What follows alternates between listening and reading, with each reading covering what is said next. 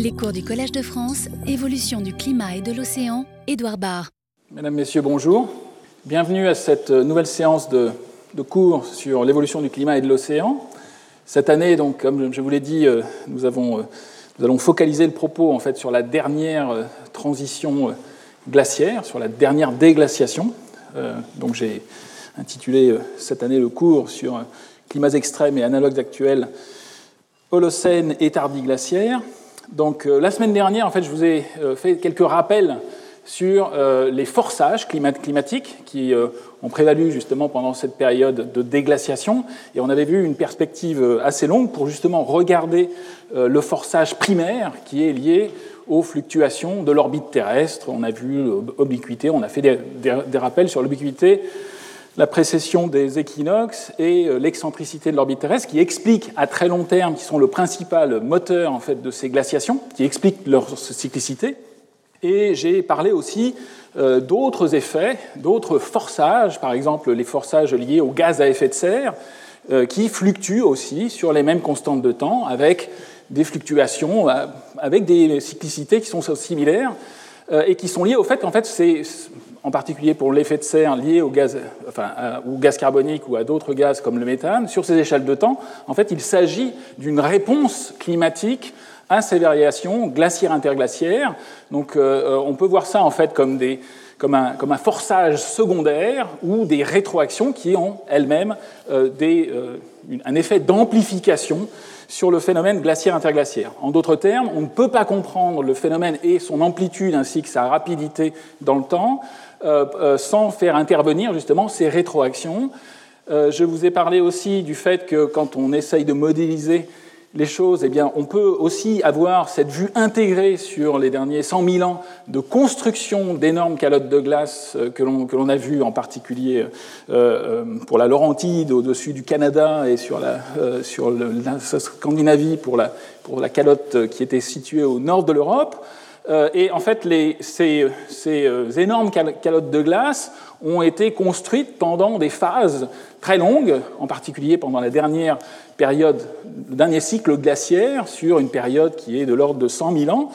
Et euh, c'est la présence elle-même de ces calottes de glace, avec leur effet en particulier d'albédo, de réflexion du rayonnement solaire incident, a comme conséquence en fait de refroidir la Terre. Et donc c'est ça qui, euh, en partie aussi, explique la sévérité du climat glaciaire d'il y a 21 000 ans, pendant le dernier maximum glaciaire, qui est le point de départ en fait de notre déglaciation et, des phases que nous allons regarder en détail, que nous avons déjà commencé à regarder en détail.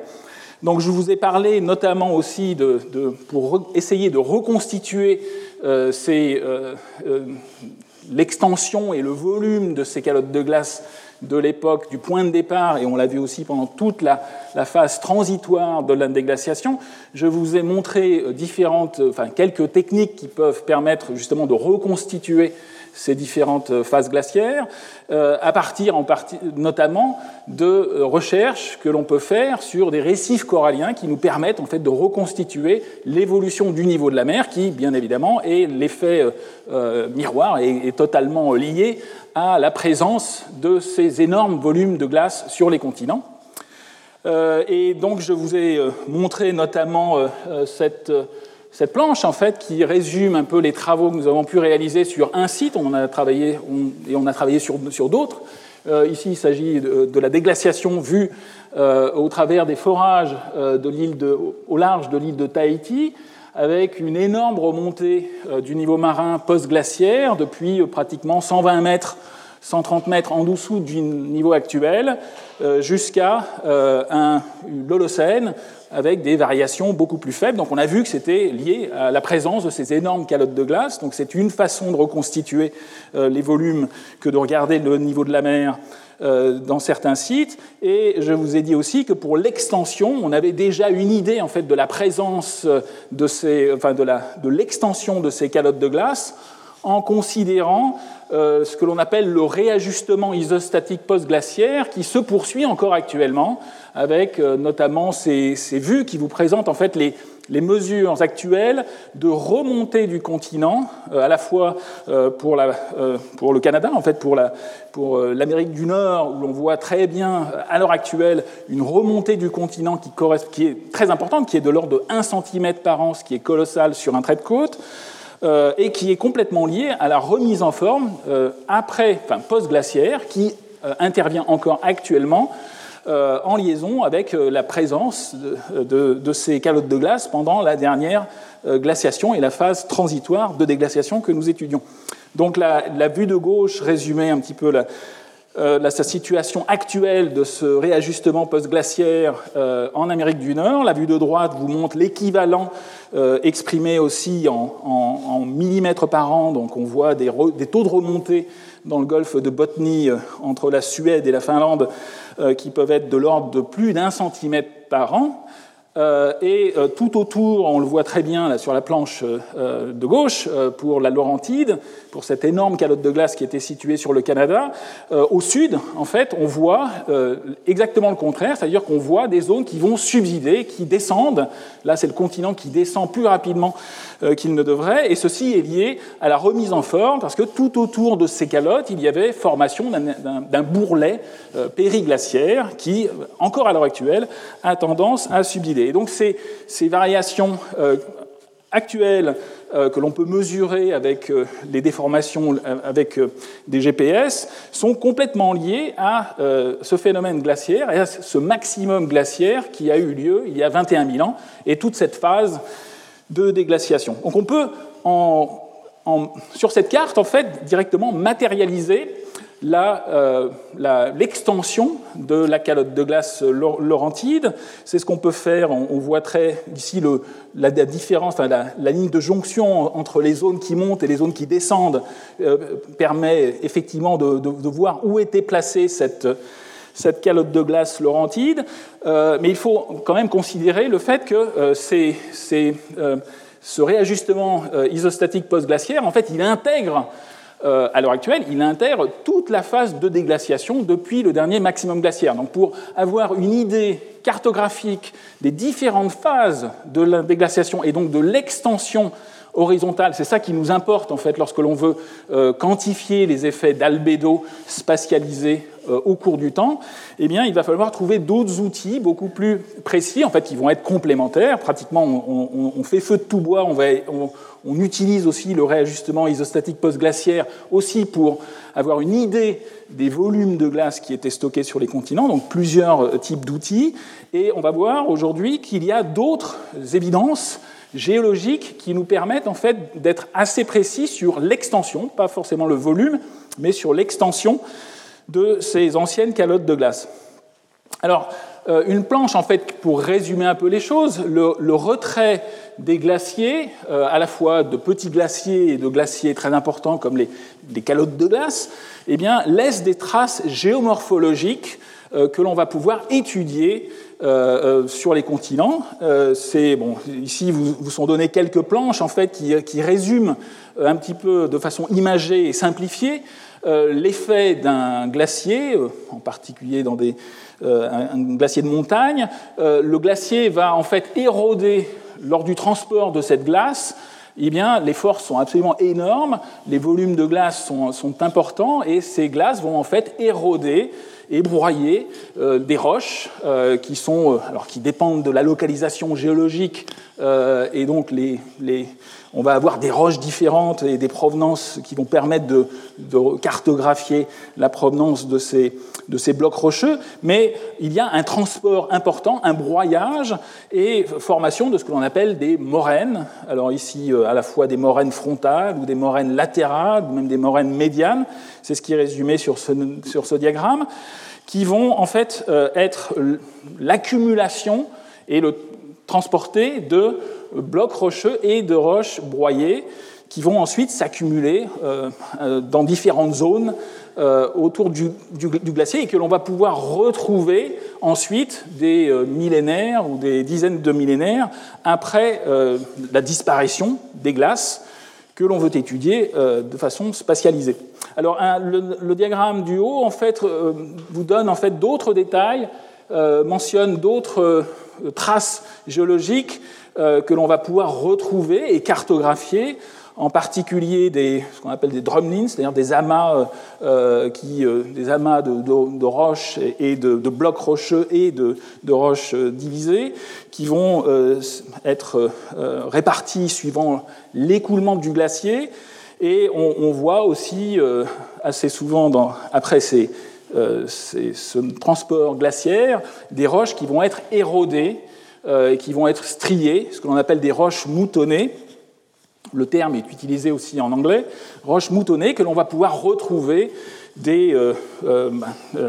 euh, des dizaines de millénaires après les glaciations et qui vont donc constituer des traces qui vont être tout à fait complémentaires de ce que l'on peut euh, euh, faire avec d'autres types d'informations. J'avais cité aussi le delta 18 des foraminifères benthiques, j'ai cité les, études de niveau marin que l'on peut regarder de façon spatiale pour essayer de voir d'où venaient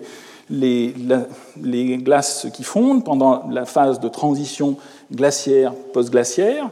Donc euh, des, des, traces géomorphologiques qui vont nous être très utiles. Donc je vais vous montrer quelques, quelques exemples. Alors ici, il s'agit euh, de photos de moraines euh, qui euh, ont été abandonnées par le glacier du Miage au sud,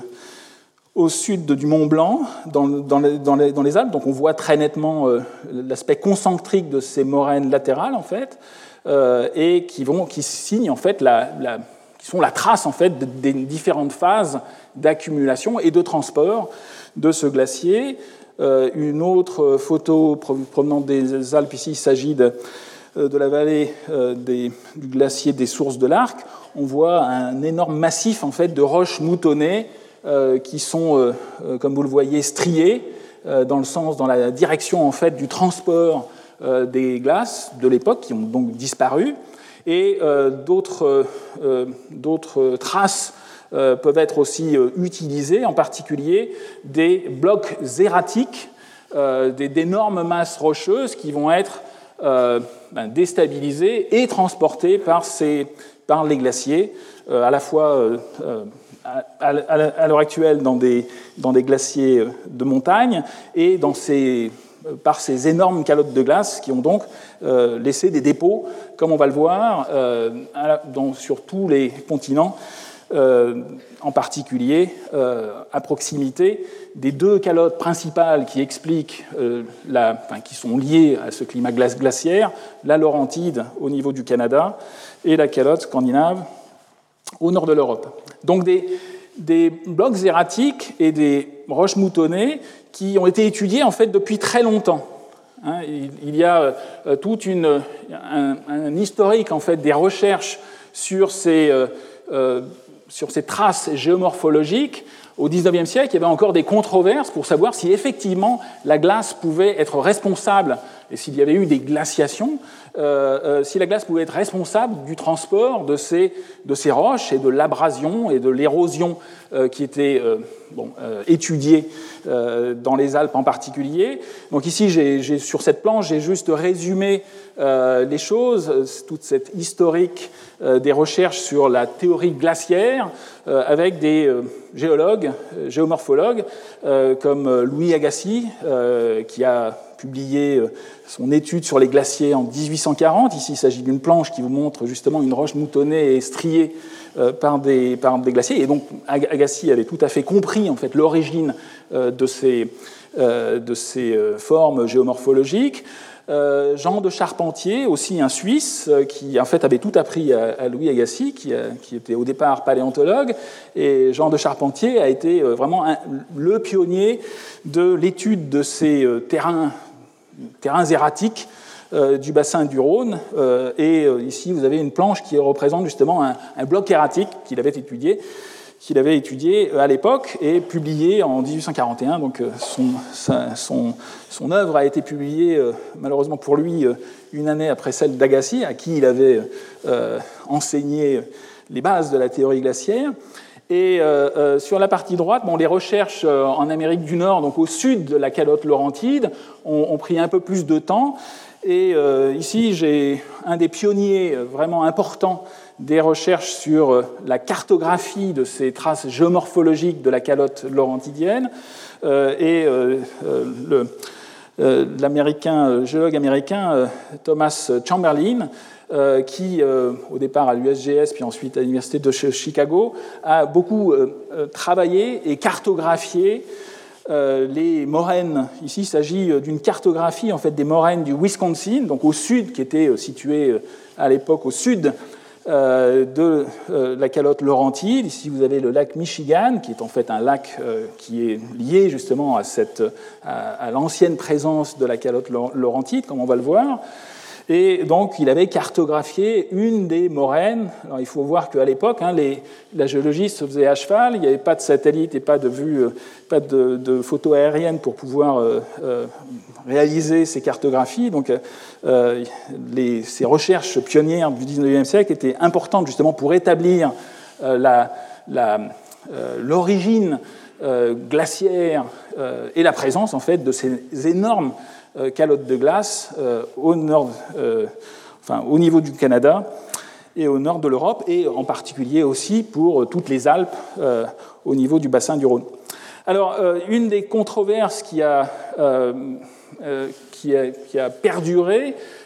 et qui est liée à la nature même en fait de ces traces géomorphologiques que l'on peut retrouver, en particulier des moraines et des blocs erratiques, c'est le problème de leur datation. Euh, c'était le cas euh, dès, le départ. Par exemple, Thomas Chamberlain avait cartographié plusieurs moraines. Ici, il s'agit de la, voilà, il avait euh, intitulé dans son ouvrage en de, on the terminal moraine of the second glacial epoch. Donc, ils, savaient, en fait, ils avaient compris qu'il y avait eu plusieurs phases de glaciation, mais il y avait quasiment une totale impossibilité de dater véritablement ces euh, blocs rocheux et ces, phénomènes et ces euh, traces d'érosion, euh, en particulier parce que les blocs rocheux, leur, leur âge hein, géologique, il s'agit de roches qui ont été érodées, fragmentées, etc., n'a rien à voir avec le phénomène de glaciation. ce sont des roches qui, au départ, étaient dans le substratum, ont été érodées par le glacier, et donc ce que l'on veut dater, ce n'est pas l'âge de ces blocs rocheux, mais c'est l'âge du dépôt, du transport et de la déglaciation. Donc ça a été pendant très longtemps, en fait, euh, les recherches ont été vraiment freinées sur le continent euh, euh, par ce, problème fondamental de l'absence de datation directe. Alors, de nombreux chercheurs ont pu essayer de retrouver ici et là des,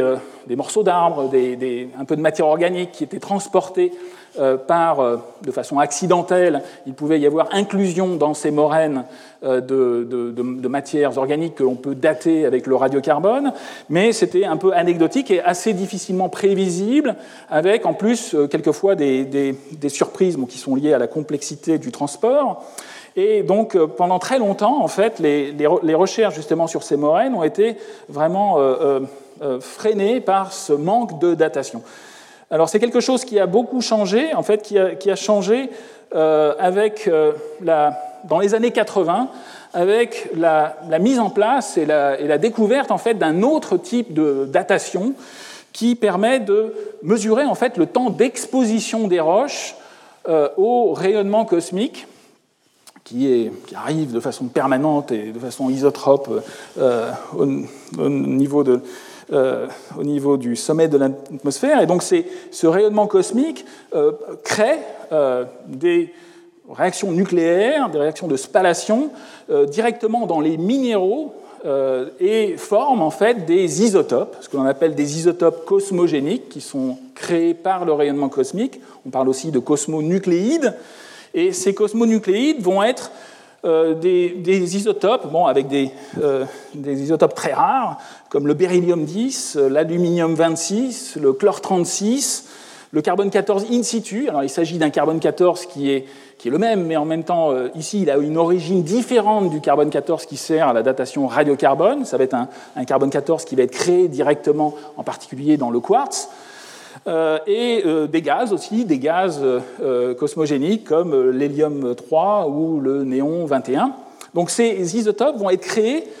directement dans les roches, et donc l'intérêt pour dater les moraines, c'est qu'en fait, quand les moraines sont transportées, en particulier en base de calotte, lorsque les blocs rocheux sont transportés, eh bien, ils sont protégés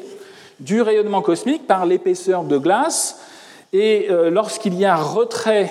des glaciers, à la fois calottes de glace et glaciers, et c'est la même chose aussi pour les roches moutonnées, elles vont être protégées, érodées, mais le glacier est au-dessus, et lorsqu'il y aura retraite, eh il y aura possibilité pour les rayonnements cosmiques de créer directement in situ des, ces isotopes, et donc on va pouvoir, en les mesurant, alors encore une fois, les, les, différents taux de production dépendent de la chimie des minéraux, donc on va plutôt former euh, euh, du chlore-36 dans les feldspaths, on va produire du beryllium-10, de l'aluminium 26, du C14 dans le quartz, euh, dans la calcite, ça va, essentiellement, ça va être essentiellement du chlore-36, il y a des, des, gaz rares qui vont pouvoir être formés dans, dans l'olivine, mais encore une fois, en connaissant la nature, en mesurant, en l'analysant, la nature chimique des roches qui vont être étudiées, on peut, en mesurant euh, ces isotopes, avoir une idée de leur temps d'exposition au rayonnement cosmique. Et donc avoir une idée de la euh, date, enfin, de retrait euh, des langues glaciaires qui les recouvraient pendant la glaciation ou pendant la phase transitoire que l'on étudie, cette déglaciation, cette phase de déglaciation. Alors un des problèmes, et un des problèmes principaux en fait de cette de ces datations euh, d'exposition, de, mesure du temps d'exposition de ces roches, est qu'il faut des outils très compliqués pour les mesurer. Alors c'était bien évidemment inaccessible aux pionniers du 19e siècle, mais même pendant... Il a fallu attendre les années 80 et en fait les années 90 pour qu'il y ait vraiment une révolution. Il faut en fait des accélérateurs de particules pour pouvoir mesurer ces isotopes cosmogéniques formés in situ. Ici, je vous montre en fait enfin, les deux deux accélérateurs que nous utilisons dans mon labo à Aix-en-Provence. Un qui s'appelle Asterisk, hein, qui est un accélérateur de 5 millions de volts, 5 mégavolts. Euh, ici, il s'agit d'une bête qui fait euh, euh, pas loin d'une trentaine de mètres. Quand on, on, part depuis la source d'ion, en fait, il y a deux sources d'ion et, et, tout un tas de détecteurs après la phase d'accélération. Et un accélérateur plus petit nous sert à faire, euh, à faire des mesures de carbone 14, à la fois le carbone 14 qui nous sert à faire des datations au radiocarbone classique, et d'autre part ce fameux carbone 14 in situ. Donc des outils euh, analytiques de, de, premier ordre en fait qui euh, sont qui nous permettent en fait de faire ces mesures d'isotopes qui sont en fait très rares. Les, rapports, les, les, rapports, les rapports isotopiques entre le, le, l'atome, l'isotope stable, euh, par exemple le beryllium 9 et le beryllium 10, ou le carbone 12 et le carbone 14, ou le, euh, les chlores, chlore 35 et le chlore 36, les rapports isotopiques peuvent être de l'ordre de 10 puissance 12 jusqu'à 10 puissance 15 ou 10 puissance 16. Donc des, des, il s'agit d'éléments et d'isotopes qui sont extrêmement rares, mais euh, ils sont très précieux justement pour pouvoir faire des datations d'exposition. Donc, euh, alors, je passe bien évidemment euh, toutes les complications de cette tuyauterie et des, problèmes qui sont liés aux, mesures analytiques elles-mêmes. Il y a cette datation par les cosmonucléides, elle présente aussi des complications sur le terrain qui sont liées au fait que, dans le cas idéal, c'est ce qui est rappelé ici, on, a dans des roches, alors les, les trois petits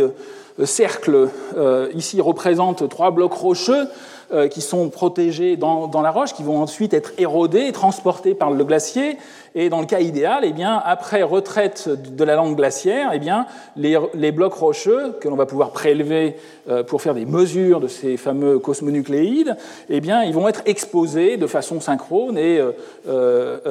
au rayonnement cosmique. Et donc, on va avoir au cours du temps, c'est ce qui est indiqué ici sur ce diagramme de droite de principe, on va avoir, après la phase de glaciation, eh bien, croissance dans les trois échantillons, le rouge, le vert et le bleu, euh, on va avoir croissance des cosmonucléides parallèles euh, de façon euh, simple. en fait, le cas est généralement plus compliqué. on peut, alors, une des complications, je ne vais pas mentionner toutes les complications auxquelles nous faisons face, mais est le fait qu'il y a souvent des blocs rocheux qui vont être inclus dans des masses de moraines et donc qui au départ ne vont pas être euh, exposés au rayonnement cosmique. On peut avoir aussi, c'est ce qui est symbolisé ici, donc le bloc vert et le bloc bleu euh, ne sont pas accessibles au rayonnement cosmique tout à fait euh, après la, première phase de déglaciation. et vous voyez que le bloc rouge, en fait, s'est fragmenté. Et eh bien, cette fragmentation, cette érosion des, des, blocs, elle a aussi une incidence parce qu'il y a une atténuation de la formation de ces cosmonucléides en fonction de la profondeur dans les blocs rocheux, ce qui fait que quand on a une fragmentation, une érosion, eh bien, on va sous-estimer, c'est ce qui est indiqué ici, de façon imagée et idéale, idéalisée, on a en fonction du temps euh, moins d'isotopes de, cosmonucléides, donc beryllium 10, chlore 36, euh, aluminium 26, etc., beaucoup moins que ce que l'on devrait avoir pour les deux cas, érosion, fragmentation et euh, exposition, qui au départ n'étaient pas complètes. Et donc on va en fait sous-estimer la durée d'exposition et donc avoir des âges qui vont être erronés. Donc le, le secret des choses, c'est de répliquer, de faire de multiples mesures pour euh, ben, essayer de, les croiser et obtenir des âges plus précis en euh, ayant des mesures redondantes. Hein. Toutes les mesures en, paléoclimatologie, euh, on essaye à chaque fois d'avoir des indicateurs qui vont être complémentaires. Ils sont tous ils présentent tous des, euh, des, complications et, des, et, des, biais, et donc c'est le fait de croiser les informations euh, avec différents types d'indicateurs, mais le même indicateur peut aussi avoir des, problèmes, ce qui fait qu'on va être obligé de répliquer et donc de faire des moyennes pour essayer d'avoir une précision euh, correcte, suffisante pour pouvoir étudier les phénomènes que l'on veut étudier. Alors, je vais vous présenter bon, quelques, quelques photos. On va ici euh, de, travaux qui ont été réalisés au laboratoire, au CEREG à Aix-en-Provence. Ici, il s'agit en fait d'exemples euh, dans les Pyrénées euh, de l'Ariège, avec ici un bloc rocheux qui a été daté. Donc il faut imaginer ici, je crois, une collègue qui prélevait et avec une datation de, ce bloc rocheux qui a été transporté par des glaciers qui ont totalement disparu aujourd'hui, avec une date de 18 000 ans plus ou moins 1000 ans. Hein, ici, euh, les datations sont exprimées en kilos-années, en milliers d'années. Euh, donc on voit que ces datations, euh, c'est un exemple parmi d'autres, mais il est typique. ces datations, elles ne sont pas très précises. Hein. on a une précision ici qui est de l'ordre de 1000 ans à un sigma. Et euh, ces datations, bon, si on compare ça avec le carbone 14 pour un, objet qui a 18 000 ans, on peut obtenir une datation qui aurait une précision euh, 10 fois meilleure. avec l'uranium-thorium, on pourrait descendre à quelques décennies, donc on, approche pratiquement un facteur 100, mais c'est la seule possibilité de pouvoir dater ces blocs rocheux. Il n'y a pas de, matière organique euh, euh, qui serait reliée au phénomène d'érosion et dépôt. Hein. il ne s'agit pas de dater le bloc rocheux en lui-même, il, est d'âge géologique, donc il n'a aucun, aucun, enfin, il a un intérêt, je dirais, pour avoir la provenance de ces blocs rocheux, mais pas tellement pour la datation du phénomène de, de glaciation et de déglaciation. Donc on est obligé de, se contenter et de faire du mieux que l'on peut avec ces précisions euh, qui sont, encore une fois, liées au fait qu'il y a des incertitudes, comme je vous l'ai dit, sur les problèmes d'érosion, sur des, calculs aussi, parce qu'il faut tenir compte de la latitude, de l'altitude, etc., pour l'implantation et, la formation de ces réactions de spallation. Euh, donc, euh, beaucoup de complications. Et donc, le secret, c'est en fait de répliquer et de faire des moyennes euh, pour arriver à une précision sur les, âges pondérés qui puissent permettre de discuter des avancées et, de la retraite de, cette, de, ces langues glaciaires. Alors, il y a aussi des, recherches, des, des, scientifiques essayent aussi de mesurer la taille des lichens qui euh, pourrait, dans certains cas, indiquer euh, des, chronologies euh, relatives entre différents blocs. Ça peut être utile, mais encore une fois, là, il s'agit de, de, radiochronologie absolue et on, se fie donc à ces isotopes qui sont radioactifs et qui permettent donc d'avoir une, idée du temps exprimé en années ou milliers d'années dans le cas présent. Alors, un, autre exemple, ici, il s'agit d'un glacier qui a disparu justement en Ariège. Ici, vous avez le pic de Médécourbe. Euh, et avec, il s'agit d'une vue vers, le sud, avec un petit lac proglaciaire, enfin qui a été, il n'existe plus de glacier dans cette vallée glaciaire en, Auge, comme vous le voyez, et ici une vue cartographique par satellite. Le nord est en haut, donc le sud est, ici, et le, donc le, pic de Médécourbe serait euh, au sud. Vous avez en fait ce, petit lac que l'on retrouve, et au nord de ce petit lac, il y a des moraines euh, qui ont pu être datées. Et ici, donc, vous voyez des âges qui s'échelonnent entre euh, de l'ordre, qui sont de l'ordre de 13 000 ans avant le présent. Tout est exprimé en, années, en kilo-années BP. Donc, on, arrive à dater ce phénomène de fonte, de retraite des glaciers euh, de l'Ariège. Alors, bon, ce qu'il faut euh, avoir en tête, c'est que justement, pendant ces grandes glaciations, cette, ce maximum glaciaire, il y avait non seulement d'énormes quantités de glace sur le Canada et sur la Scandinavie, mais aussi euh, des, des, glaces beaucoup plus importantes, beaucoup plus étendues sur tous les massifs montagneux, en particulier dans les Alpes. Hein, c'est là où, les, premiers pionniers ont pu euh, essayer de comprendre le phénomène glaciaire, mais aussi dans, les, dans les, Pyrénées. Alors ici, c'est une vue en fait qui récapitule euh, beaucoup d'études qui ont été notamment réalisées par des, par des collègues euh, à Aix-en-Provence et qui, qui, leur a permis en fait de reconstituer l'extension des glaciers des Pyrénées pendant le dernier maximum glaciaire et euh, pour, euh, encore une fois, juste pour illustrer le propos, un détail, une photo qui vous présente une vallée avec où l'on retrouve euh, dans la géomorphologie, dans le paysage, des formes géomorphologiques qui correspondent à des moraines latérales qui ont pu être datées sur des blocs erratiques. encore une fois, les, glaciers ont disparu depuis longtemps. Donc un, exemple qui n'est pas anecdotique, encore une fois, ce n'est pas, la fonte de ces glaciers des Pyrénées qui, explique une grande partie des changements du niveau marin que l'on a vu euh, à Tahiti en particulier et dans d'autres zones, mais encore une fois, ça, a contribué, euh, on voit que le, cette période du dernier maximum glaciaire, qui est le, point de départ de cette déglaciation, était beaucoup plus froid. Euh, alors d'autres exemples, ici euh, euh, un exemple dans un travail un peu plus ancien qui date de 2009 sur l'extension au nord de l'Écosse de la calotte des îles britanniques, sur pratiquement toutes les îles britanniques. il y avait une énorme calotte de glace, qui n'avait pas la même taille que la Laurentide, c'est clair, mais qui était importante, euh, que l'on peut aussi euh, cartographier avec le, réajustement isostatique post-glaciaire. Euh, toute la morphologie en fait, de l'Écosse a été complètement modelée par, ces, par cette calotte de glace qui a disparu pendant la phase de transition post-glaciaire, avec ici donc euh, ce qui est rappelé, les petits âges ici qui sont indiqués, on voit, peut lire 14, 13, 12, etc., euh, expriment en kilo-années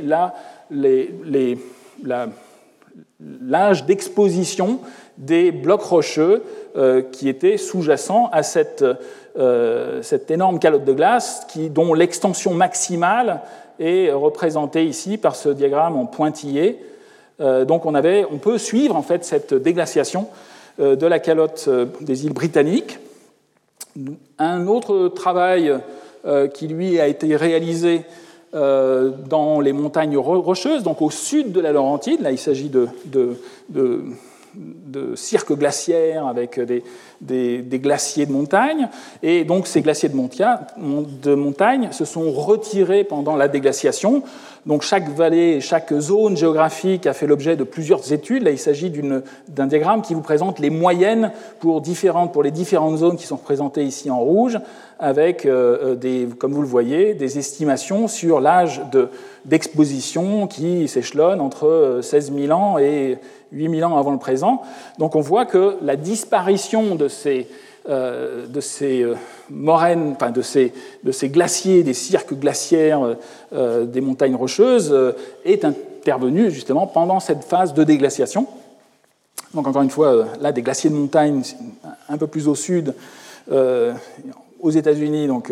un peu plus au sud de la, de la Laurentide. Et quand on, peut aussi, le même type d'étude a été réalisé, ici dans un travail qui est très récent, un exemple en fait de, en fait toutes, les, études sont forcément très détaillées sur des zones géographiques particulières, parce qu'il y a beaucoup de terrain et, des, analyses qui ensuite sont réalisées au laboratoire, mais c'est la compilation ensuite qui va permettre de reconstituer euh, euh, le, le, schéma d'ensemble. Mais ici, il s'agit d'une étude précise, en fait, sur un détail, mais encore une fois publié très récemment, de la retraite de la Laurentide, de cette énorme calotte de glace qui faisait 4-5 euh, km d'épaisseur et qui était centré sur le, Canada, sur la baie d'Hudson, qui est en fait un des, restes euh, de, la, cette, qui est en fait l'équivalent du golfe de Botany pour la Scandinavie.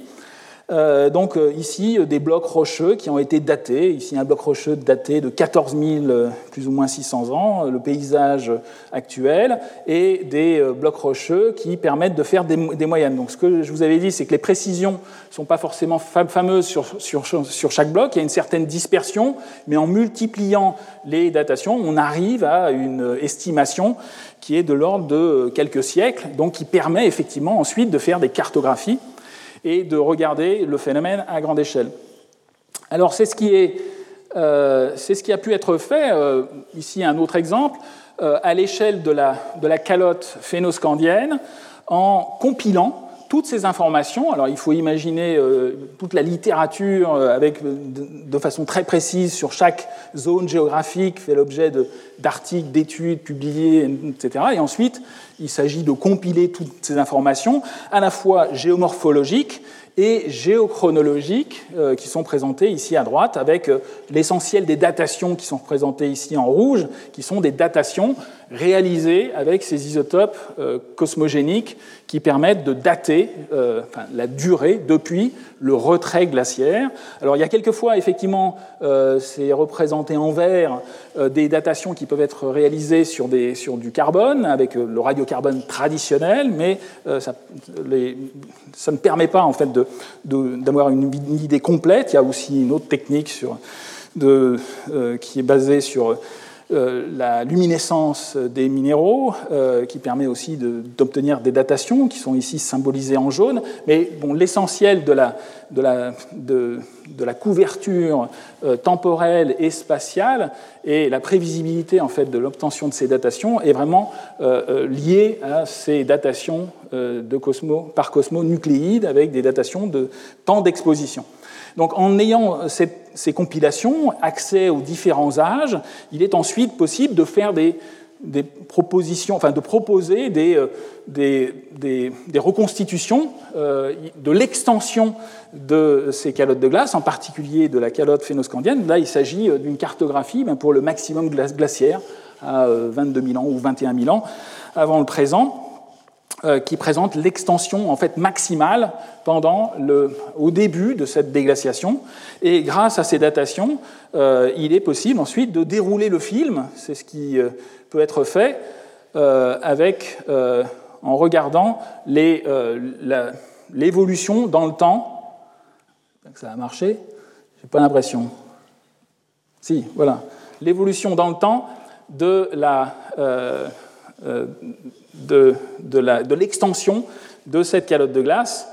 Et comme on le voit, donc elle, euh, au début de l'Océan, elle était résiduelle et, toute petite. Donc on arrive avec ces cartographies, avec ces, ces, euh, ces, euh, cartographies de la géomorphologie croisées, combinées avec des datations sur des blocs rocheux et des roches moutonnées, on arrive à avoir une vue cartographique en extension, les autres informations complémentaires, niveau marin, euh, réajustement isostatique post-glaciaire actuel et passé, permettent ensuite de quantifier les volumes de glace. Mais euh, ce qui est important là, aussi pour les phénomènes d'albédo, pour savoir quelle était la réflectivité, du continent, enfin de, ces masses de glace, c'est au, premier ordre l'extension de ces glaces qu'il est possible de reconstituer avec les outils que je viens de vous présenter. Donc le même type d'analyse peut être, euh, a été réalisé euh, aussi pour la calotte laurentide. Donc euh, ici, c'est en, une planche le film de la déglaciation pour la calotte laurentide, qui est à la fois fondé donc, sur les datations de moraines et de blocs zératiques. encore une fois, ici, tous les âges, donc on retrouve les différentes zones qui correspondent aux différentes étapes de la déglaciation. On pourrait donc établir un film, mais là, bon, il s'agit d'isochrone. De, de, de, ce retrait de la calotte laurentide, exprimé en milliers d'années avant le présent, en années BP, à partir de ces datations variées. il est possible aussi comme euh, le montre en fait cette planche, euh, de, regarder finement en fait différentes phases. Euh, alors, par exemple, le, diagramme qui est en haut à gauche vous présente la situation qui est proche en fait du, maximum glaciaire. la calotte laurentide occupait ben, une grande partie du Canada, débordait sur, sur les États-Unis et il y avait essentiellement deux dômes. Un dôme qui était vraiment centré sur la baie d'Hudson et un autre dôme qui était accroché aux Rocheuses, à la Cordillère, euh, au niveau de, l'ouest du Canada. Euh, et pendant la déglaciation, en fait, les, les, il y a eu fonte, retrait vers le nord et vers, et vers l'est, et ouverture à un moment vers au-delà de. Il y a une période, au-delà de 13 000 ans, on verra un peu plus de, détails dans la, suite du cours. Il y a eu ouverture d'un corridor euh, qui a à la fois des implications climatiques et même humaines, parce que c'est aussi euh, euh, par ce corridor que peut-être les, hommes ont pu pénétrer en Amérique du, Nord, ou au moins, en, tout cas, ça a favorisé leur colonisation. Et euh, donc on a euh, formation d'un corridor à une période euh, précise de la déglaciation qui est encore étudiée et assez controversée. Alors ce qu'il faut voir aussi dans ces cartographies et matérialiser, alors on, pourrait voir beaucoup de détails sur les évidences géologiques. au sud de la calotte laurentide qui était en train de, fondre, il y avait formation d'un lac proglaciaire euh, qui est baptisé le lac Agassiz en, honneur du pionnier Louis Agassiz. Euh, et cette, euh, bon, pour la, calotte phénoscandienne, c'est en fait le lac Baltique. La, Baltique, au départ, était un lac, c'était un lac proglaciaire. et on va voir aussi que ces, lacs ont été vidangés pendant la déglaciation. et ils ont pu, ce lac Agassiz a pu se vidanger à la fois vers le sud via le, Mississippi, euh, via le Saint-Laurent euh, à l'est et euh, en Arctique. Donc il y a beaucoup de travaux et de, recherches qui ont été réalisés justement pour essayer de voir au cours du temps quelles étaient les voies de sortie de ces énormes quantités d'eau vers l'Atlantique essentiellement ou l'océan Arctique. Alors, donc ces, vues cartographiques à la fois de la, des, calottes de montagne, enfin des, glaciers de montagne et des calottes de glace comme la, la Laurentide et la, la, calotte phénoscandienne permettent d'avoir une, vue euh, de l'extension géographique de ces calottes de glace pendant les différentes phases de la déglaciation, et en particulier pendant le dernier maximum glaciaire. Et donc, lorsqu'on va essayer de modéliser le, phénomène glaciaire, la période glaciaire avec des modèles climatiques, eh bien, euh, on va, euh, ben, ils vont avoir une, importance euh, au travers de leur, de leur coefficient d'albédo, de la réflectivité, comme j'en ai parlé la semaine dernière. Alors, lorsque j'aborde justement cette modélisation numérique, j'aime bien montrer cette planche en fait qui résume un petit peu les, choses de façon imagée. La modélisation numérique climatique, à la fois pour le futur, pour, pour le temps présent, euh, et euh, pour les, climats du passé, elle est réalisée avec des outils numériques qui représentent non seulement, non seulement de façon spatialisée et, euh, les, fluctuations de l'atmosphère, mais aussi il y a des couplages entre l'atmosphère mathématique, l'océan numérisé avec ses courants marins, et d'autre part, d'autres composantes beaucoup enfin, plus lentes du système climatique que sont les calottes de glace qui peuvent être numérisées aussi. Il y a des modèles euh, glaciologiques qui permettent d'être euh, introduits dans ces modélisations, ainsi que des euh, modèles qui représentent la biosphère. Alors là, il y a beaucoup de paramétrisation pour, parce que les, les, phénomènes biologiques ne peuvent pas être introduit de façon explicite avec euh, forcément de la physique comme peut l'être euh, l'écoulement des glaces, mais il y a des modèles euh, qui représentent en fait la biosphère continentale ainsi que la biosphère marine qui vont donc être couplés à ces modèles qui au final ne sont même enfin, sont appelés des, modèles climatiques, mais on, utilise maintenant le vocable de, modèle système Terre pour bien signifier que euh, ce que l'on modélise, ce sont les interactions entre le système climatique et d'autres composantes, en particulier des composantes qui font intervenir le cycle du carbone. Donc, euh, mais encore une fois, lorsqu'on veut essayer de, regarder la modélisation à, très euh, faible échelle spatiale et avec une résolution temporelle très importante, eh bien les, euh, les modèles sont très coûteux au point de vue temps de calcul. Et, à l'heure actuelle, il n'y a pas, malheureusement, de, de, de modèle complet avec une résolution satisfaisantes, je dirais, euh, au point de vue spatial et temporel, qui permettent de faire une intégration du climat sur 100 000 ans euh, en ayant une complète interactivité euh, des calottes de glace, de l'océan, du cycle du carbone à la fois continental et marin, et à, simuler de façon explicite, avec des, variables qui seraient donc pronostiques, les, les calottes de glace et euh, le cycle du carbone. En d'autres termes, quand on veut essayer de, simuler euh, de façon spatialisée en détail le, euh, phénomène glaciaire, le climat glaciaire, eh bien, on va prendre des modèles numériques océan-atmosphère qui peuvent être couplés de façon interactive à des modèles simplifiés de, de, glace ou de biosphère, mais souvent, en fait, les, les, fluctuations du gaz carbonique en particulier vont être introduites de façon explicite et imposée. Il, ne s'agit plus de variables qui vont être simulées par le calcul, mais de variables qui vont être imposées, prescrites. Il s'agit de variables de conditions aux limites qui vont être prescrites. On va prescrire, on va dire, ben voilà, euh, on connaît, on a mesuré dans les bulles d'air euh, des carottes de glace la teneur en gaz carbonique de l'époque, on sait que c'était à peu près 200 ppm, eh bien c'est quelque chose qui va être imposé euh, au climat glaciaire numérique et on va voir, en fait, on essaye de reproduire ensuite un climat euh, avec un effet de serre réduit qui, bien évidemment, conduit à, une, à un refroidissement. Et de même, pendant la phase de transition, on a accès, euh, comme je vous l'ai montré, à, toute la succession de concentrations en gaz carbonique. Et donc, donc, le gaz carbonique, en fait, au niveau de la modélisation, il va être introduit comme un forçage. Hein, je vous ai parlé la semaine dernière de forçage secondaire. Il s'agit en fait d'une rétroaction climatique qui intègre en fait les changements du cycle du carbone sur pratiquement 100 000 ans. Euh, et c'est la même chose, en fait, euh, intervient aussi pour les calottes de glace les calottes de glace, la Laurentide et la, calotte scandinave, se sont construites pendant pratiquement 100 000 ans. Et euh, il faudrait avoir un, modèle euh, parfait à très haute résolution qui permette d'intégrer de façon complètement interactive un modèle, des modèles climatiques, océan-atmosphère, euh, avec, ayant en plus les calottes de glace de façon interactive sur 100 000 ans,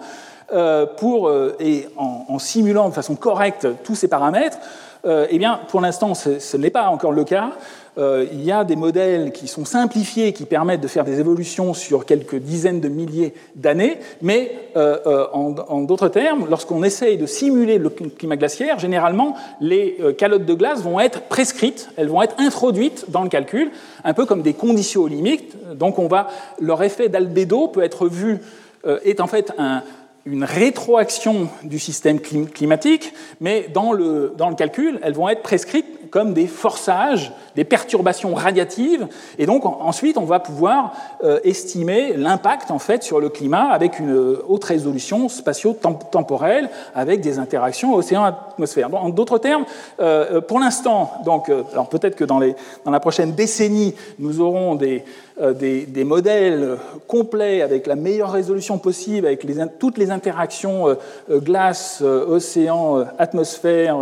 cycle du carbone marin et continental, simulant de façon correcte le gaz carbonique et la formation de ces calottes de glace, euh, pour l'instant, ce n'est pas le cas à, très haute résolution, et donc on est obligé de se contenter de ces approximations, des modèles simples qui simulent sur le long terme, et des modèles à beaucoup plus haute résolution, les mêmes que ceux qu'on utilise pour le futur, avec des forçages, des, euh, des, forçages radiatifs qui vont être imposés. Donc ici, je vous ai déjà montré cette planche, en fait, qui résume le forçage radiatif pendant le dernier maximum glaciaire, avec une planche qui représente en, euh, cette perturbation radiative exprimée en watts par mètre carré, c'est l'unité des, forçages radiatifs. Alors ici, il s'agit d'une planche simplifiée qui intègre à l'échelle, qui moyenne à l'échelle de la planète euh, ce forçage radiatif glaciaire, ce qui fait que on voit pratiquement plus le forçage orbital, parce que le forçage orbital, il, est, il dépend des latitudes, des saisons, et, c'est ça le secret de, sa, de, son efficacité. Il est en particulier important à 65 Nord, enfin, là où il y avait les calottes de glace. Mais euh, les autres forçages, autres, les autres, forçages importants pour expliquer le refroidissement glaciaire pendant le dernier maximum glaciaire, euh, donc avec des, perturbations radiatives qui vont être négatives, exprimées ici en watts par mètre carré. On voit ici que le CO2 correspond à plus de 2 watts par mètre carré de refroidissement. Euh, on, tient compte aussi du méthane, du N2O. Euh, et il y a d'autres, donc les autres euh, perturbations, en particulier la perturbation radiative qui est liée à la présence de ces calottes de glace, est représentée euh, sur ce diagramme et représente de l'ordre de 3 à 4, suivant les estimations, des watts par mètre carré. Donc c'est quelque chose qui va être prescrit, qui va être introduit dans le modèle à haute résolution, de façon à modéliser le climat glaciaire et ensuite voir les perturbations pendant la déglaciation. Donc, euh, euh, les, groupes de modélisation, il faut imaginer que de par le monde, il y a des, dizaines de groupes dans chaque pays qui, euh, effectivement, font de la modélisation à haute résolution, à la fois pour des périodes passées, récentes, le dernier millénaire, on en a déjà parlé, et le futur. et donc, ces,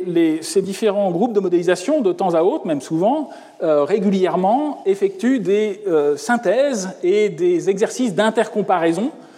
de leur euh,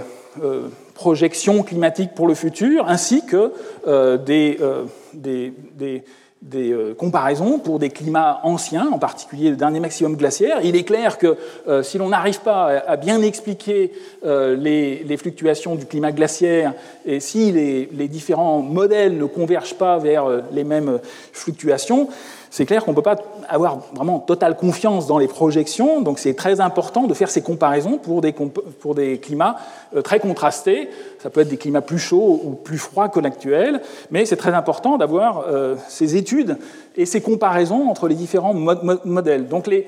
exercices d'intercomparaison sont baptisés les exercices PMIP, hein, pour, enfin CMIP et PMIP. Ici, il s'agit, ce que je vous montre ici, en fait, ce sont les cartographies des calottes de glace qui ont été digitalisées et qui ont servi comme euh, conditions aux limites, qui ont été introduites de façon explicite dans tous les modèles qui ont participé à ces expériences d'intercomparaison PMIP 3. Euh, donc là, il s'agit de, on voit, on retrouve encore une fois l'altitude et l'extension de la calotte laurentide et de la calotte phénoscandienne. Euh, la, la, calotte antarctique était effectivement plus importante, donc là, il s'agit d'altitude. Euh, donc là, enfin, tous les groupes de modélisation euh, ont utilisé exactement les mêmes calottes euh, pour assurer la comparabilité entre leurs sorties, parce qu'encore une fois, si, les, perturbations ne sont pas les mêmes, on ne peut plus tellement faire de comparaison. là, de façon encore plus récente, donc l'exercice PMIP 4 vient d'être synthétisé et publié. Et au départ, les, euh, voici la représentation en fait, des calottes de glace. Donc là, autant pour PMIP 3, les modélisateurs avaient décidé d'utiliser uniquement euh, une, une reconstitution euh, partagée par tous les groupes de modélisation comme condition limite, comme forçage imposés euh, à leur modèle. Et là, dans l'exercice PMI 4, ce qui a été décidé, c'est de prendre plusieurs solutions. Il y a en fait trois solutions qui ont été proposées euh, pour que les, modélisateurs puissent utiliser différentes tailles, extensions des calottes de glace de l'époque pour comparer leurs résultats. Donc ici, il s'agit des extensions et anomalies. Ici, il s'agit de calculs d'anomalies en altitude entre l'actuel et la période glaciaire euh, pour euh, donc, cet exercice PMIP 4 euh, très récent, des modèles tridimensionnels, modèles de circulation générale, ce qu'on appelle les GCM en anglais. Pour, et donc, ce que l'on voit, bon, c'est à cette échelle, lorsqu'on regarde comme ça de loin, l'extension des, des, solutions qui étaient très contrastées, des, des deux hypothèses très, très contrastées, l'extension est à peu près la, même. On voit que les épaisseurs varie un peu. Ici, l'épaisseur est plus importante à, gauche est moins importante à droite. On pourrait voir aussi que l'extension est un peu plus importante à droite. Donc il y avait une différence de forme, euh, d'altitude en fait des deux calottes de glace Laurentides. Mais globalement, le, principe de base, c'est d'imposer euh, au modèle les mêmes calottes de glace pour ensuite estimer les variations euh, du climat glaciaire. Alors c'est pour, pour, montrer, en fait, il est possible aussi avec un, modèle de bilan radiatif, en fait, de, spatialiser, de, quantifier les changements du forçage radiatif qui, sont, qui est uniquement lié justement à cette, à cette introduction des calottes de glace. C'est ce qui a été fait euh, dans ce travail. Euh, qui euh, a permis de, regarder, enfin de cartographier la différence de forçage radiatif entre le dernier maximum glaciaire et l'actuel, et tout ça étant exprimé en watts par mètre carré. Donc on voit que les anomalies sont de façon très logique localisées au niveau des calottes de glace qui fonctionnent comme des réflecteurs et qui ont d'autres influences sur le climat. Mais euh, encore une fois, il s'agit de... Euh, ensuite, dans la modélisation, eh bien, ça va affecter la présence de ces calottes de glace, va affecter le climat entier, euh, parce qu'il y a ben, communication à travers à la fois l'océan et l'atmosphère de toutes les masses d'air et masses d'eau. Donc ces, deux points froids terrestres vont euh, avoir une influence à l'échelle globale, mais par contre, euh, on peut déjà estimer cette différence et la spatialiser, cette différence de forçage radiatif qui est liée à l'introduction dans le calcul de ces calottes de glace qui vont, se cumuler, comme on l'a vu sur, sur mon petit diagramme résumé des forçages radiatifs pendant la glaciation, euh, qui vont se cumuler à l'effet des gaz à effet de serre qui étaient effectivement moins concentrés à l'époque et que l'on va pouvoir suivre pendant toute la phase de déglaciation. Alors, euh, donc c'est euh, euh, les, ces, ces, glaces continentales, donc j'ai fait un peu de détails à la fois sur leur volume et sur leur, extension. Euh, je vous ai expliqué pourquoi. Parce que c'était souvent le point de départ des calculs de modélisation. Je ne vous ai pas parlé d'un autre type de glace. Enfin, si, j'en ai parlé tout à fait au départ de façon générique lorsque je vous ai parlé de, des coefficients d'albédo. Je vous ai dit qu'il y avait à la fois une réflexion par la glace, la neige, etc., à la fois sur les continents et sur les océans avec la banquise. Et euh, dans la foulée, ben, je vais vous parler effectivement de cette autre glace euh, qui n'agit pas, qui n'intervient pas sur le niveau de la mer. Il s'agit de congélation de l'eau de, mer, donc euh, ça n'a aucune action sur le niveau marin, mais ce sont aussi des surfaces qui vont pouvoir réfléchir le rayonnement incident et avoir une importance climatique. Donc je vais en parler maintenant. Mais euh, ce qui est important, c'est que euh, dans la modélisation climatique, cette glace de mer, cette banquise, elle, elle va être explicitement calculée par les modèles à haute résolution, euh, à la différence en fait de la présence de, ces calottes de glace. En fait, les calottes de glace du dernier maximum glaciaire et de la déglaciation, il faut avoir en tête qu'elles elles, ont été créées pendant un laps de temps très important. Si on voulait les créer numériquement de façon fiable, d'une part, il faudrait un modèle qui soit capable de le faire sur 100 000 ans, mais euh, elles intègrent, euh, c'est la mémoire, elles ont la mémoire climatique sur plusieurs dizaines de milliers d'années, alors que la, glace de mer, euh, elle, elle, varie saisonnièrement et elle est directement liée à la température de l'eau de mer, qui elle est calculée explicitement par les modèles. Donc ça va être dans ces modélisations climatiques à haute résolution, ça va être une variable pronostique qui va pouvoir être calculée explicitement par les, par les les modèles numériques à très haute résolution euh, qui sont utilisés à la fois pour les climats passés et les climats futurs. Donc je vais faire quelques, quelques rappels justement sur euh, à, la fois cette glace de mer, son importance, et comment on essaye de la reconstituer aussi pendant la dernière phase de déglaciation. Donc la glace de mer se forme lorsque la température descend en dessous de de moins 2 degrés en pratique. Alors il y a, plusieurs épaisseurs de, cette glace de mer. Ça commence par, des, par de la glace qui peut être en crêpe et ça peut aller jusqu'à des glaces qui peuvent être pluriannuelles, très épaisses, euh, qui peuvent se fracturer à cause de l'action du vent. Donc des, des, conditions qui vont être importantes, mais qui vont euh, aussi avoir cet effet de réflexion du rayonnement incident solaire. Et euh, comme je viens de vous le dire, la réaction euh, à cause de cet effet de température, euh, eh bien, les constantes de temps des variations de la banquise sont beaucoup plus lentes, enfin, sont beaucoup plus rapides, sont beaucoup plus courtes que celles des calottes de glace ou des glaciers. on voit par exemple ici, ce sont des vues sur l'actuel, ce qui est représenté sur ces diagrammes, ce sont les variations saisonnières à la fois de la banquise de l'hémisphère nord en Arctique et autour de l'Antarctique. On a une variation saisonnière moyenne de plusieurs millions de kilomètres carrés. ici, la situation hivernale, 16 euh, millions de kilomètres carrés. Euh, à la fin de l'été, en septembre, euh, une réduction totale donc de, ces glaces, de cette glace de mer. Donc ce qui reste ici, ce sont les glaces pérennes, les glaces pluriannuelles qui vont pouvoir se cumuler et le, reste, la différence entre les deux situations, représente une glace qui va être purement saisonnière. Et on a le même diagramme inversé en saison avec l'hémisphère sud, avec une couverture de glace qui est très importante en hiver de l'hémisphère sud et une réduction euh, euh, euh, très, enfin, pratiquement d'un facteur 10 pendant l'été. Donc une situation qui est bien cartographiée. Alors, vous le savez, les, les, à cause de des phénomènes d'amplification polaire, en fait, la banquise arctique est, vraiment un, des, premiers signaux du réchauffement actuel, et on a une, réduction continue depuis plusieurs décennies euh, de cette banquise euh, euh, arctique en particulier.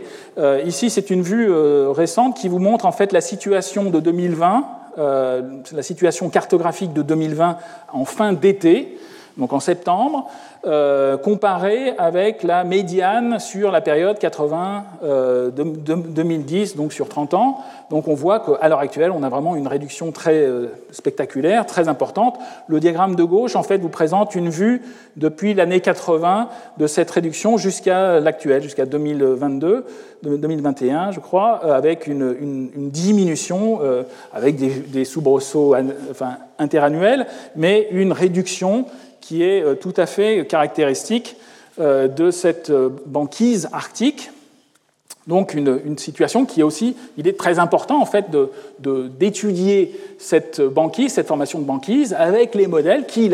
qui, va, qui vont pouvoir la simuler de façon explicite. C'est un, une variable pronostique qui va pouvoir être calculée et de pouvoir la comparer aussi avec des situations du passé, en particulier pendant la dernière déglaciation. Alors pour la dernière déglaciation, les archives que nous utilisons, ben, là il s'agit de, pour étudier euh, la banquise arctique, euh, on, peut y aller en bateau, on peut regarder ça avec des satellites, il y a, une quantité de, de méthodes de mesure instrumentales qui permettent d'avoir une vue très détaillée de la banquise actuelle, mais sur des longues périodes de temps, eh bien, on est obligé de travailler à partir de sédiments marins. Donc essentiellement euh, les, les archives qui vont nous permettre de reconstituer pendant la phase de déglaciation, pendant cette transition depuis le dernier maximum glaciaire jusqu'au début de la période Holocène, ce sont essentiellement des carottes de sédiments marins euh, que l'on va pouvoir récupérer, carotter avec des bateaux océanographiques. Donc, euh, j'aime bien montrer le, navire français Marion Dufresne qui a beaucoup travaillé pour la communauté depuis des décennies euh, en récupérant, enfin, en carottant avec un carottier géant qui permet de, prélever des séquences de plusieurs dizaines de mètres à toutes les latitudes de sédiments marins. Donc ici une vue une photo ben, de, de, carottages qui ont été récupérés euh, sur le pont du Dufresne, qui sont en train d'être analysées de façon non destructive au départ, puis ensuite elles vont être aussi euh, fractionnées et, stockées en chambre froide pour être ensuite étudiées dans les différents laboratoires. Alors maintenant, pour, euh, les, il y a une, grande quantité, une multitude en fait d'indicateurs paléclimatiques qui vont pouvoir être étudiés dans les sédiments marins et en particulier, euh, il y a certains organismes en fait, du plancton qui vont pouvoir être préservés dans le sédiment, qui sont préservés dans le, sédiment, et qui sont euh, euh, liés aux zones de variation saisonnière de la banquise, en particulier des algues dinoflagellées qui forment des kystes euh, cellulosiques qui vont être préservés dans le sédiment et que l'on va pouvoir retrouver un, petit peu comme des, comme des pollens. Euh, donc c'est de la matière organique, mais qui est euh, très résistante et que l'on va pouvoir retrouver comme ça sur des dizaines, voire des centaines de millions de milliers d'années. Et les différentes formes, donc ici il s'agit d'une photographie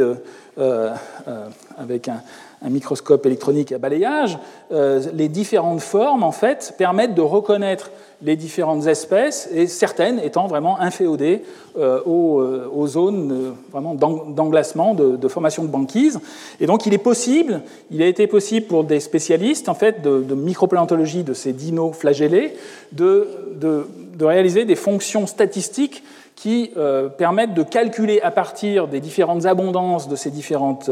algues, de ces différents restes, de regarder, enfin de reconstituer la couverture de glace euh, euh, annuel à partir en regardant les euh, sédiments quasi actuels et en les comparant avec la situation de la glace de mer actuelle. Donc on a des relations statistiques qui vont ensuite être appliquées dans l'ancien, dans les sédiments en particulier de la dernière glaciation, pour reconstituer la couverture de la glace de mer de l'époque. Alors c'est ce qui a été fait ici, c'est juste un exemple justement tiré des, travaux de, ce même groupe, ici qui est un groupe canadien,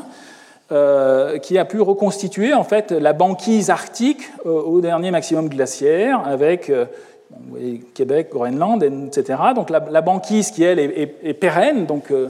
pluriannuelle, était beaucoup plus étendue. elle est représentée ici en, violet et les, glaces en fait saisonnièrement occupaient une grande partie de l'Atlantique Nord, nord-ouest en, en, cause pour ce diagramme.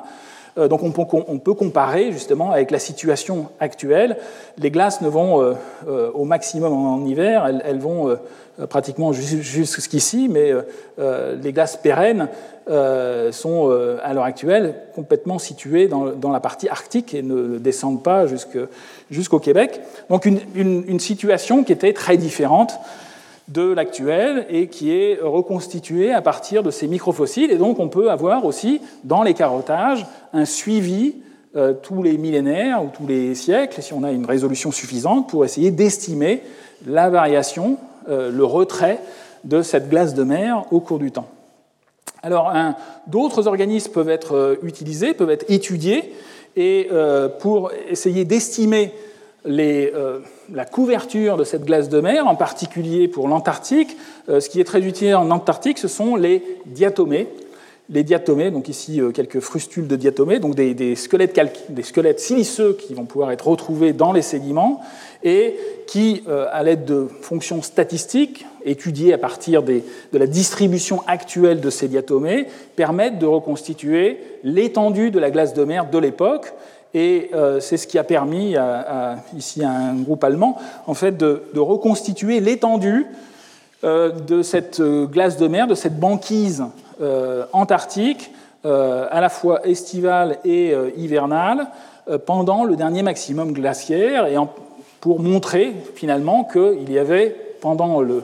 ce maximum, quasiment un doublement de l'extension hivernale au dernier maximum glaciaire. Donc on a une situation qui est euh, euh, très extrême euh, et lorsqu'on suit ces fluctuations au cours du temps dans les carottages sur les derniers, pour la période entre 20 000 et le début de l'Holocène, on va voir une, diminution de l'extension de cette, glace de mer qui est donc importante et qui peut être suivie à partir de ces microfossiles. Alors, il y a d'autres techniques qui peuvent être utilisées. Depuis quelques années, en fait, il y a une, une, autre méthode qui est assez populaire et qui est liée au fait que certaines diatomées, ces algues euh, du phytoplancton euh, marin, peuvent même quelquefois vivre dans la glace. et alors, ce n'est pas toutes les espèces, c'est que quelques espèces qui vont vivre dans la glace et qui vont synthétiser euh, des composés organiques tout à fait caractéristiques, spécifiques, en particulier une molécule qui hydrocarbure qui s'appelle l'IP25, hein, dont, la, formule euh, est, rappelée ici. Et donc, c'est euh, ces euh, diatomées euh, qui synthétisent cet euh, hydrocarbure vont, enfin, sont vraiment inféodées à, la glace. Elles, vivent dans la glace, en base de, la, de cette banquise, qui, comme on l'a vu, je vous ai montré la semaine dernière, j'avais un, petit diagramme qui rappelait les coefficients d'albédo approximatifs entre l'océan une glace nue sans neige, on a vu qu'elle était qu'elle avait un coefficient d'albédo de l'ordre de 0,5, ça veut dire aussi qu'il y a quand même un peu de rayonnement solaire qui arrive à pénétrer dans la glace en profondeur. C'est ce qui est symbolisé sur ce diagramme euh, à gauche. On a photosynthèse, on peut avoir photosynthèse en dessous de la, euh, de la, banquise par ces diatomées en particulier, et donc tout un écosystème, toute une chaîne alimentaire avec des crustacés qui vont se nourrir, euh, et donc toute une chaîne alimentaire qui va être inféodée à cette glace de mer et partir euh, d'organismes photosynthétiques qui sont ben, visibles sur cette carotte qui a été récupérée sur, sur la banquise. Donc on a ici, vous avez une photographie qui vous montre justement ces petits crustacés qui sont sous la banquise, qui se nourrissent en permanence à partir de, ces organismes du phytoplancton. Alors il ne faut pas que la glace soit trop épaisse, hein, c'est essentiellement pour la glace saisonnière, pour la glace pluriannuelle qui fait euh, plusieurs, plusieurs mètres, euh, ben, il y aura moins, de, moins ou pas du, tout d'algues euh, qui vont pouvoir croître dans ces zones, mais la, ce composé est vraiment caractéristique de ces algues diatomées dans ces conditions. Donc il est possible en fait de faire un, un diagramme, je dirais, imagé de la de l'abondance en fait de cette, euh, de cette molécule que l'on va retrouver, c'est ça son intérêt, c'est qu'on euh, va pouvoir la retrouver, la mesurer, la quantifier dans les sédiments océaniques. Et cette IP25 eh bien, va euh, avoir une concentration qui va être maximale au niveau de la zone de saisonnalité de la glace de mer. Il n'y aura pratiquement pas de production au niveau de la glace permanente, de la glace pérenne, pluriannuelle, épaisse mais il n'y aura pas non plus d'autres composés organiques. Il n'y a pratiquement pas d'organisme phytoplanctonique qui peut croître euh, ben, sous cette glace épaisse. Euh, il n'y a plus de lumière. Euh, mais par contre, en océan ouvert, là où il n'y a plus de glace de mer, là où il n'y a plus de banquise, eh bien, le phytoplancton, les, diatomées peuvent croître de façon libre et, peuvent former beaucoup de composés organiques qui vont être retrouvés dans le sédiment, mais ces, espèces particulières qui vivent en base de la banquise ne vont plus être présentes. Donc, pour essayer d'estimer euh, la, zone de transition entre la glace pérenne et la glace, euh, saisonnière, les chercheurs utilisent en fait un index qui est en fait la, qui est la concentration de cette molécule IP25 euh, euh, divisée, normalisée aux autres composés phytoplanctoniques qui sont liés à la production normale des diatomées et d'autres composés. Donc on, a un, indicateur, un, index euh, PIP25 qui va être maximal, maximum au niveau de cette transition, que l'on va pouvoir étudier dans des sédiments océaniques prélevés dans des différentes zones. Alors ici, pour illustrer un peu le propos, j'ai repris euh, quelques recherches, euh, quelques diagrammes en fait, de travaux récents par une équipe allemande qui montrent en fait ben, le, nord du Pacifique. Ce sont des, travaux qui ont été réalisés à partir de sédiments de carottage comme, euh, ceux que je vous ai montrés auparavant, prélevés dans le Pacifique, à la fois est et ouest, au nord du Pacifique. Donc vous retrouvez ici le détroit de Bering qui était exondé pendant la glaciation. Et euh, dans ces différents sédiments, il est possible de faire des datations et donc de reconstituer des échelles de temps euh, et donc des fluctuations des concentrations de ces composés organiques. Et donc c'est ce qui est réalisé ici. Vous avez des séries temporelles qui vous présentent à la fois pour une carotte qui est à l'est, d'autres qui sont à l'ouest, un peu plus au nord aussi, euh, de la concentration en IP25. Et ce que l'on peut voir, c'est qu'il y a de grandes fluctuations et que pratiquement pour la période la plus, la plus récente, il n'y en a plus, il n'y a plus de glace de mer dans ces différentes zones, alors qu'il y en avait beaucoup plus pendant la glaciation et pendant toute la transition. On voit même des, événements euh, de transitionnels dont on reparlera dans la suite du cours, notamment un événement euh, qui a eu lieu vers 12 000 ans avant le présent, avec une abondance euh, très importante de, ce composé organique. Comme je vous l'ai dit, il est important de, normaliser cette concentration aux autres, aux autres composés phytoplanctoniques pour pouvoir avoir vraiment un index que l'on peut transcrire en termes de présence de glace de mer étendu, pérenne ou carrément ice-free, c'est-à-dire sans glace de mer, un état qui serait sans glace de mer. Donc c'est ce qui a été réalisé sur, et, résumé par les auteurs pour la zone géographique qu'ils ont étudiée. en établissant justement des diagrammes de leur index, euh, cet index PIP 25 qui, est, euh, le, qui normalise en fait la, concentration en IP25 par rapport à d'autres composés, qui permet donc d'étudier la présence ou pas de glace de mer. Et donc ce que l'on voit, c'est que par exemple vers 50 nord, euh, il y a eu, il y avait pendant la glaciation beaucoup de glace de mer, beaucoup de banquises, et que, que par exemple à, à l'est, elle avait pratiquement totalement disparu vers 15 000 ans avant le présent. Hein, on a euh, un diagramme ici qui est euh, dans la, zone sans glace de mer, absolument, euh, alors que ça, ça, a été un peu plus tardif au début de l'Holocène pour la même zone vers 50 nord à l'ouest du Nord Pacifique, et que beaucoup plus au nord, eh bien, il y a eu des, il y a essentiellement à 60 nord encore présence de glace de mer, euh, pendant euh, toute la période, en particulier pendant le dernier maximum glaciaire, mais là il y en avait tellement qu'il y avait même plus de, on était en situation de glace pérenne, donc plus de synthèse de ces composés organiques, mais on, voit aussi euh, qu'il y a eu une période pendant le début de l'Holocène où il y avait pratiquement plus de glace de mer et que c'est quelque chose qui a évolué pendant toute la période. Donc on peut regarder comme ça des détails et il est possible ensuite de cartographier, c'est ce qui a été fait en fait par ces, par ces auteurs, de cartographier la banquise du Pacifique Nord pendant le dernier maximum glaciaire et pendant tout le, toute la déglaciation. Donc on pourrait réaliser comme ceci un film pour cette zone géographique. Donc la situation au dernier maximum glaciaire, elle est, elle est représentée ici, avec la Béringie euh, euh, qui pouvait euh, être parcouru à pied sec ici, et la, zone, euh, les pointillés représentent en fait la limite entre la glace de mer et l'océan totalement ouvert, libre de glace. Donc une situation qui était très, très différente, beaucoup,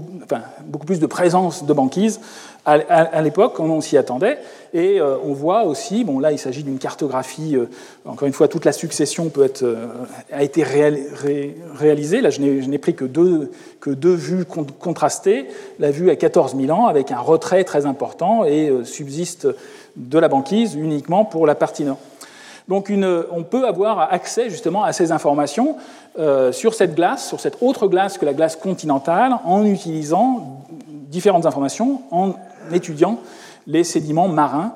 Et donc ces fluctuations de glace de mer pourront être comparées ensuite à la modélisation.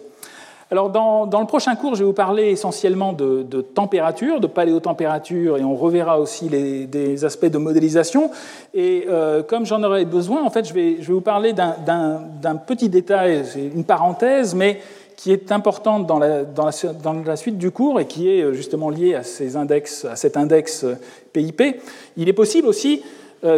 d'étudier le même indicateur, cette, ce composé euh, organique qui est lié à, ces, euh, à, ce phytoplancton, à ces diatomées euh, qui vivent dans la glace de mer. on peut les étudier aussi dans les sédiments de l'Atlantique Nord. C'est ce qui a été fait par des chercheurs qui ont regardé notamment des carottes situées au large du Spitzberg, et donc situées dans les mers nordiques, très haut en latitude, vers bon, 75-80 nord. Et dans ces sédiments, ils ont pu étudier donc, cet index PIP, euh, ici qui est représenté pour la période Holocène, hein, les derniers 9000 ans, euh, qui montre essentiellement qu'il y a eu une période tout à fait au, début, au début de l'Holocène, ici vers 8000 ans, où il y avait peu de glace de mer. On est euh, situé dans la, dans la, zone grise ici. La zone complètement libre de glace est située en bas de ce diagramme euh, avec, euh, elle est représentée en blanc, donc un, indicateur PIP qui serait quasiment à zéro. Et donc on voit une évolution pendant tout l'Holocène avec une, une, concentration, enfin une extension de la glace de mer qui euh, augmente pendant tout l'Holocène. Bon, ça c'est essentiellement lié à, l'insolation pendant l'Holocène à haute latitude et à d'autres phénomènes encore, mais euh, quelque chose qui est assez logique. Mais ce qui est important, c'est qu'on voit que pour cette zone, il y a pendant l'essentiel de l'Holocène présence de glace de mer de façon abondante. Dans des sédiments euh, qui ont été réalisés, qui ont été étudiés juste à côté, il est possible aussi d'étudier un, un, une autre période interglaciaire que l'Holocène, le dernier interglaciaire. J'en avais déjà parlé la semaine dernière. Quelquefois, il est important de comparer les déglaciations ou les périodes interglaciaires entre elles. Et euh, en particulier, le, la, la, période que l'on appelle le dernier interglaciaire. Le niveau de la mer était un peu plus haut que l'actuel, le climat était un peu plus chaud, et pendant cette période, c'est ça, enfin, il y avait très peu de données sur le, sur le phénomène, mais euh, comme là, les, travaux sur l'IP25 permettent de le dire, euh, j'en profite justement pour vous montrer un détail de ces études qui montrent que pour le dernier interglaciaire, euh, cette zone était beaucoup plus libre de glace que l'actuel. Le climat était plus chaud pendant le dernier interglaciaire et donc pratiquement pas de glace, euh, pas de banquise au niveau de l'Atlantique Nord, des mers Atlantiques autour du Spitzberg. Donc euh, c'est une parenthèse, je dirais, que, que, euh, j'ajoute justement dans la foulée de cette étude de cet indicateur, mais qui nous sera utile pour la semaine prochaine lorsque nous considérerons les changements de température au cours de toute la déglaciation en comparaison avec le climat actuel. Voilà, je vous remercie de votre attention et à la semaine prochaine. Retrouvez tous les contenus du Collège de France sur www.colège-2-france.fr.